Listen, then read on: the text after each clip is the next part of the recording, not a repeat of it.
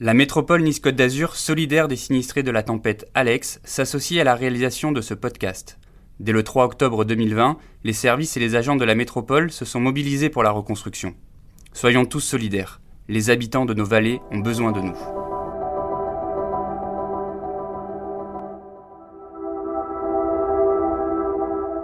Une blessure qui reste à partir du jour de la tempête, c'est vrai que ma vie a changé complètement tout mon temps libre a été englouti de manière un peu fébrile pour essayer de faire quelque chose pour la vallée. C'est un peu comme si la plaie qui est dans le paysage maintenant, je l'avais aussi à l'intérieur de moi. L'idée que la Roya, c'est une table rase où on part de zéro et qui peut euh, offrir l'opportunité de, de, construire quelque chose de différent et qui soit, entre parenthèses, mieux qu'avant, c'est une idée qui est partagée dans la vallée. Et il y a beaucoup de gens qui se retroussent les manches pour que ça aille comme ça. Le matin du 3 octobre 2020, après le passage de la tempête Alex dans les Alpes-Maritimes, les vallées du haut pays azuréen offrent un spectacle de désolation. La nuit, des pluies violentes ont fait gonfler les rivières et l'eau a emporté sur son passage des maisons, des routes et des voitures. De la Vésubie à la Roya, ce sont des centaines de personnes qui se retrouvent d'un coup privées d'eau et d'électricité. Les dégâts matériels sont considérables, les pertes humaines impressionnantes. Pendant un an, Nice Matin se propose de recueillir les témoignages des habitants des vallées. Ils partageront avec nous leurs craintes, mais aussi leurs espoirs, le temps de leur reconstruction. À chaque rendez-vous, un témoin, une histoire. Je suis Aurélie Selvi et vous écoutez Alex, un podcast de la rédaction de Nice Matin. Aujourd'hui, épisode 21, Charles Clodo, 58 ans, cofondateur de l'association Remontons la Roya. Un entretien réalisé neuf mois après le passage de la tempête.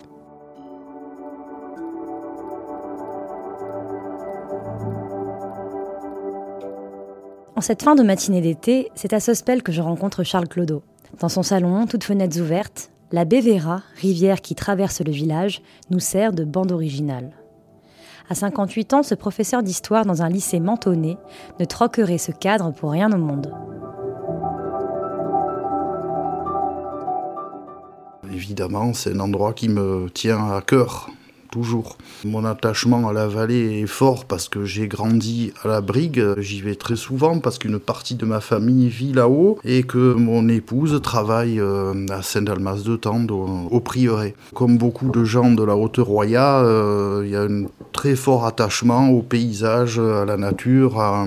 c'est notre terre, quoi. J'ai grandi, je suis né et j'ai grandi à la Brigue et c'était encore un village agro-pastoral euh, je sais que tous les soirs, je partais avec mon petit euh, pot en étain chercher le lait chez le vacher qui habitait un peu plus loin et qui trayait les vaches sous mes yeux. Je prenais le lait. Donc, les enfants du village, c'était notre boulot, par exemple, de faire ça. Euh, c'était la transhumance avec les, brebis qui restaient dans les étables du village une partie de, l'automne et du printemps. Et puis, surtout, beaucoup plus d'habitants que maintenant, beaucoup plus de commerce. Alors, à la Brigue, il y avait trois boulangers un pâtissier, euh, un coiffeur. Euh, enfin, c'était, euh, je sais pas, il devait avoir encore un millier d'habitants, quelque chose comme ça. Et puis une enfance libre surtout. Mes parents me laissaient tranquille, faire un peu tout ce que je voulais, parce qu'ils savaient qu'il n'y avait pas beaucoup de risques à part de me casser la figure dans les rochers.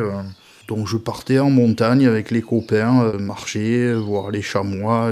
Voilà, c'était ça l'enfance à la brigue. Des jeux interminables dans les rues. Euh, en autonomie totale, parce que contrairement aux enfants qui vivent en, ville, euh, bon ben, en fait, dès qu'un gamin se faisait mal euh, ou avait un problème, euh, tout le village surveillait les, enfants, quoi. Donc les parents étaient prévenus tout de suite. Il y avait cet sentiment de liberté.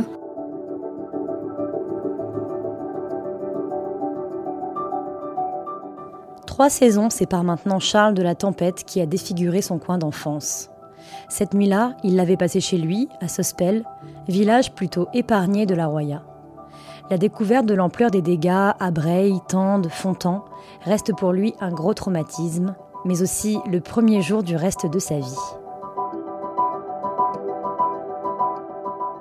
Ça reste prégnant. C'est un peu comme euh, une blessure qui reste à partir du jour de la tempête. C'est vrai que ma vie a changé complètement. D'abord parce que sans m'en rendre compte, euh, j'ai subi un traumatisme, alors qui est évidemment pas aussi fort que ce que certaines personnes ont pu subir là-haut. Mais quand même, j'ai eu jusqu'à présent un, comportement qui ne me ressemble pas, quoi. C'est-à-dire, euh, ma vie avant, bon, ben, j'étais un peu comme tout le monde. Hein. J'avais mon travail, ma famille, mes loisirs, euh, bon, un engagement aussi ailleurs euh, associatif. Là, je m'y suis mis pratiquement à temps plein, quoi. C'est-à-dire que tout mon temps libre a été englouti de manière un peu fébrile pour essayer de faire quelque chose pour la vallée.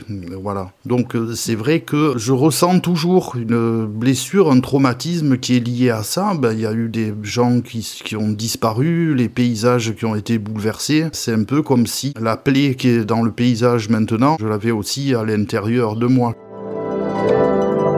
Dans ma vie quotidienne, il y a eu l'idée assez rapidement de fonder une association, de regrouper les gens, parce que paradoxalement, la réaction dans la Roya, qui a été remarquée par pas mal d'intervenants extérieurs, c'était que finalement les gens ne restaient pas les bras croisés à attendre, mais ont voulu eux-mêmes agir euh, de manière spontanée. Par exemple, à la brigue qui n'a pas tellement été touchée, mais quelques heures après la tempête, euh, les gens se sont retrouvés sur la place du village pour enlever la boue sans se concerter en apportant ce qu'il fallait et qui ont travaillé et qui en peu de temps ont remis en place euh, en état le cœur du village, hein, la, place de Nice qui a été euh, nettoyée. Donc ça c'est assez euh, impressionnant cette réaction et qui a été alors on a rencontré des ONG qui sont venus dans la vallée pour proposer leur aide qui ont dit que ce comportement de solidarité il avait rarement rencontré ailleurs comme si on voulait le plus rapidement possible effacer les traces de cette tempête et reprendre une vie normale. Comme tant d'autres, Charles prend part à des collectes solidaires, se démène, donne des coups de main.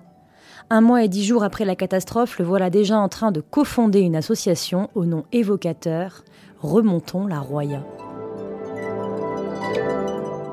ça a été très rapide. Ouais, ça a été un travail euh, important parce qu'une association, bah, il faut rédiger les statuts, il faut aussi euh, que des gens y adhèrent. C'est parti des réseaux sociaux, donc dès qu'on a pu euh, rebrancher Internet, donc ça a pris quand même un certain temps. Tout de suite, on s'est aperçu qu'il y avait beaucoup de groupes Facebook, en particulier d'entraide, qui permettaient aux gens d'échanger, de faire part de leurs besoins, des propositions d'aide. Il y a eu un groupe à l'échelle du département, puis un groupe groupe à l'échelle de chaque vallée et un groupe pour chaque village. Euh, au milieu de tous ces groupes qui euh, proposaient des solutions pratiques, une euh, jeune fille qui est originaire de la vallée mais qui habite sur la côte a fondé un groupe qui s'appelait, qui s'appelle, qui existe toujours, la Roya d'après, pour réfléchir déjà à la reconstruction en partant du principe de reconstruire mieux qu'avant. Bon, ce qui était ambitieux évidemment.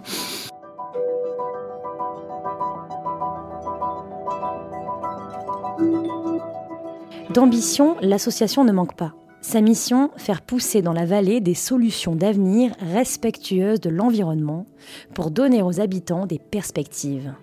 Chez Remontons la Roya, ne cherchez pas de président ni de trésorier. Tout y est géré à l'unisson par les 23 membres du conseil d'administration venus de tous les villages du coin. Une consultante a aussi rejoint l'équipe pour aider les gens qui ont un projet à monter leur dossier, à attraper des subventions. Ici, on cause slow tourisme, friperie créative, énergie verte et vélo un peu particulier se déplacer à vélo entre les villages, ça pose des, problèmes. Les vélos, il faut les avoir, puis euh, il faut essayer de... L'idéal, ça serait d'avoir une piste cyclable qui partirait de Breil et qui irait jusqu'à Tende, parce que c'est faisable. Alors bien sûr, après, Tende, l'hiver, euh, quand il fait moins 10 et qu'il y a un vent à 100 km heure, le vélo, c'est peut-être pas trop adapté. Mais pendant une grande partie de l'année, ça pourrait se faire. C'est un peu dans cet esprit qu'on a euh, développé l'idée de déployer dans la vallée une flotte de vélos hydrogène. Donc ça, c'est euh, une innovation, un peu une curiosité aussi l'hydrogène évidemment, comme toute innovation a ses détracteurs. Donc il a fallu essayer de, convaincre euh, des gens d'adopter cette nouvelle technologie. Dès Dès le début de la naissance de l'association, on a été contacté par un ingénieur qui a une maison à Tende. Et il a rédigé un projet qui s'appelle le projet euh, Vallée Verte, dans lequel euh, il était question, parmi d'autres choses, d'aller vers une euh, autonomie énergétique de la vallée, basée sur l'hydrogène. Quand il nous l'a annoncé, bon, était un peu incrédule quand même parce que personne ne savait exactement de quoi il s'agissait. Donc euh, un plan sur plusieurs années pour développer même la production d'hydrogène comme combustible dans la vallée. Après ça, euh, on a décidé, bah écoute, pourquoi pas euh, On va le suivre. Dis-nous ce que tu veux que l'association, comment elle peut t'aider. On nous dit, il faut commencer petit à petit. On a découvert alors qu'une société de Biarritz produisait des vélos électriques qui qui fonctionnait avec une pile à combustible hydrogène. Et alors on s'est posé la question aussi, mais quel avantage ça a par rapport à un vélo euh, électrique classique? Ben, En fait, euh, c'est assez simple. Il y a des avantages euh, techniques. Hein. Un vélo hydrogène a une centaine de kilomètres d'autonomie, se recharge en quelques minutes. Et surtout, c'est quelque chose qui est à 95% recyclable, contrairement aux batteries lithium des vélos électriques classiques. C'est une première mondiale, pouvoir louer des vélos à hydrogène à la montagne, euh, que je sache, euh, ça s'était jamais fait. Il y a 10 vélos là maintenant à Saint-Dalmas-de-Tende pour les clients du prieuré. L'idée, ça serait qu'assez rapidement, on puisse euh, carrément installer une unité de production d'hydrogène euh, dans la vallée à partir de l'électricité qui est fournie par les centrales euh, hydroélectriques qui ne sont pas encore toutes opérationnelles, mais qui un jour ou l'autre le seront certainement. Utiliser la force de l'eau pour aller de l'avant, un sacré pied de nez à cet élément qui a causé tant de dégâts en octobre. Chez Remontons la Roya, en plus de travailler à des actions très concrètes, on réfléchit aussi aux racines de la catastrophe.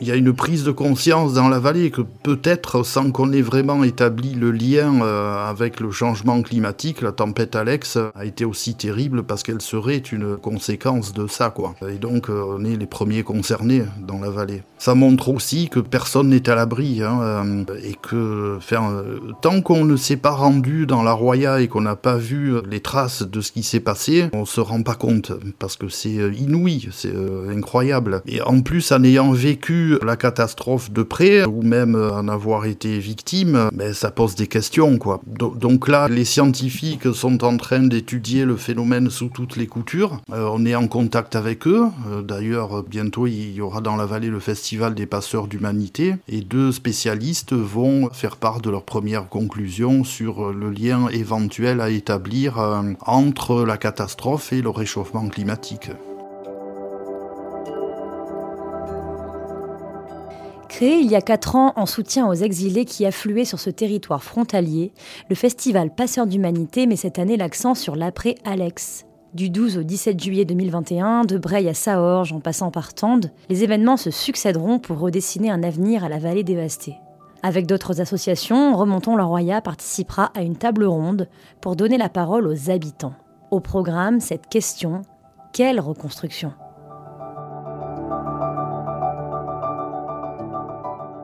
Très souvent, il y a une demande hein, de la part des habitants de la vallée d'avoir la parole et d'être écoutés, de parler euh, de leur avenir, des problèmes qu'ils rencontrent au quotidien. Euh. Ils s'expriment déjà sur les réseaux sociaux, mais tout le monde n'y est pas et n'y a pas forcément accès. du manque de communication et d'expression peut naître un malaise dans la population, où les gens ont envie d'être écoutés, de parler, de confronter leurs opinions. Euh, c'est important, je pense, aussi pour envisager l'avenir de manière euh, plus sereine. L'idée que la Roya, c'est une table rase euh, où on part de zéro et qui peut euh, offrir l'opportunité de, construire quelque chose de différent et qui soit, entre parenthèses, mieux qu'avant, c'est une idée qui est partagée dans la vallée. Et il y a beaucoup de gens qui se retroussent les manches pour que ça aille comme ça. Pour Charles, l'enfant du pays, s'activer pour sa vallée est devenu une priorité. Soirée, week-end, intercours, pause déjeuner, l'association occupe désormais tous les interstices de la vie de ce prof d'histoire.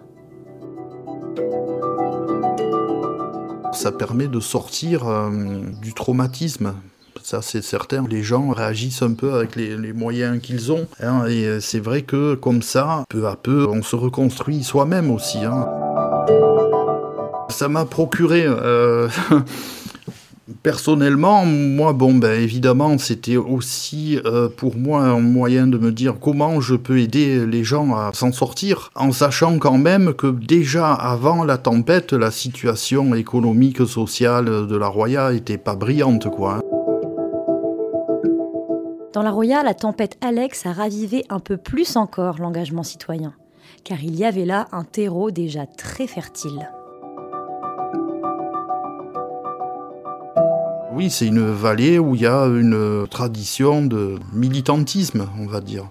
Un exemple récent, c'est la mobilisation des élus et de tous les habitants de la vallée pour prendre ce fameux arrêté d'interdiction des poids lourds de plus de 19 tonnes, qui a été euh, bien reçu par, euh, par la population, évidemment, hein, parce que de voir par exemple Fontan euh, traversé par un semi-remorque de, 35 tonnes, euh, ben, c'était pas vivable quoi. Ça c'est un exemple de mobilisation collective de toute la vallée. Après, euh, il y a évidemment comme dans tous les milieux ruraux de la mobilisation des gens pour sauver les services publics, sauver des classes dans les écoles, euh, le bureau de poste et, et, bien sûr autour une forte mobilisation toujours pour le train. Il y a plusieurs associations là qui ont une expertise sur le train qui est fantastique à tel point que parfois, quand la SNCF a besoin de savoir des choses sur la ligne, elle appelle les gens des associations qui ont toute cette euh, connaissance euh, depuis des années, qui connaissent les intervenants, euh, d'où viennent les moyens, qui fait quoi. Après, évidemment, l'autre mobilisation qui est presque mondialement connue, c'est celle de l'aide aux réfugiés, qui divise la vallée avec ceux qui aident, qui nourrissent, qui soignent et puis, bon, bah après, d'autres qui refusent de le faire ou voient plutôt ça d'un mauvais œil. Et si tous ces engagements étaient liés? Charles Clodo y croit. Avant la tempête, on pouvait le croiser chez Cédric Héroux, donnant avec des collègues profs des cours de français aux migrants sur son temps libre, ou encore à Vintimille lors de distribution de nourriture dans la rue. La Roya de demain, il imagine solidaire bien sûr, mais aussi résiliente, durable.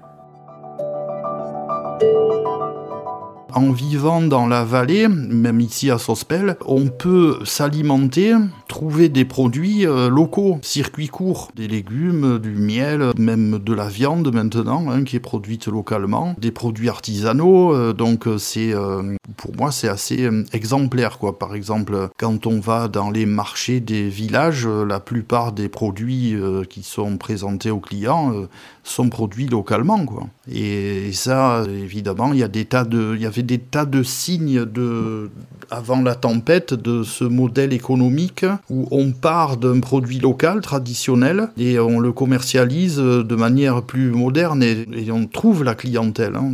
Par exemple, avec la, résurrection de la filière de la laine autour de la brebis brigasque, avec maintenant attendre une feutrière qui fabrique ses chapeaux, hein, Émilie. Donc il y, a plusieurs exemples comme ça, euh, très optimisants. Hein. Il y a aussi euh, Marie Bonneville à la Brigue qui fabrique des plants et des semences paysannes à partir de, l'expérience locale. Quelqu'un aussi qui est paysan boulanger, qui produit des céréales locales, qui fabrique du pain. Des apiculteurs, des maraîchers euh, qui ont eu le courage de s'installer et qui sont vraiment euh, un modèle de réussite et qui ont résisté à la tempête en plus, malgré les difficultés. C'est un peu ça aussi, c'est ce type d'économie, de modèle qui est résilient, qui est adapté l'environnement euh, et, qui est un peu l'avenir pour moi. C'est déjà un laboratoire euh, de ça depuis longtemps. Hein. L'une des premières exploitations euh, agricoles bio de France s'est installée à la Brigue et a marché. C'est clair que la Roya offre tout le cadre et tout le contexte. Quand j'en parle, oui, je ressens une certaine fierté. Il y a peut-être des leçons à tirer de ce que les habitants faisaient avant, parce que, bon, il y a bien longtemps, au 19e siècle, la vallée de la Roya était prospère. Il y a des ressources. Repartir sur des idées du passé euh, sur des savoir-faire anciens euh, qui existent encore dans la vallée, mais les moderniser, les réinterpréter. C'est un modèle qui fonctionne et qui peut-être va donner à la vallée un nouveau dynamisme.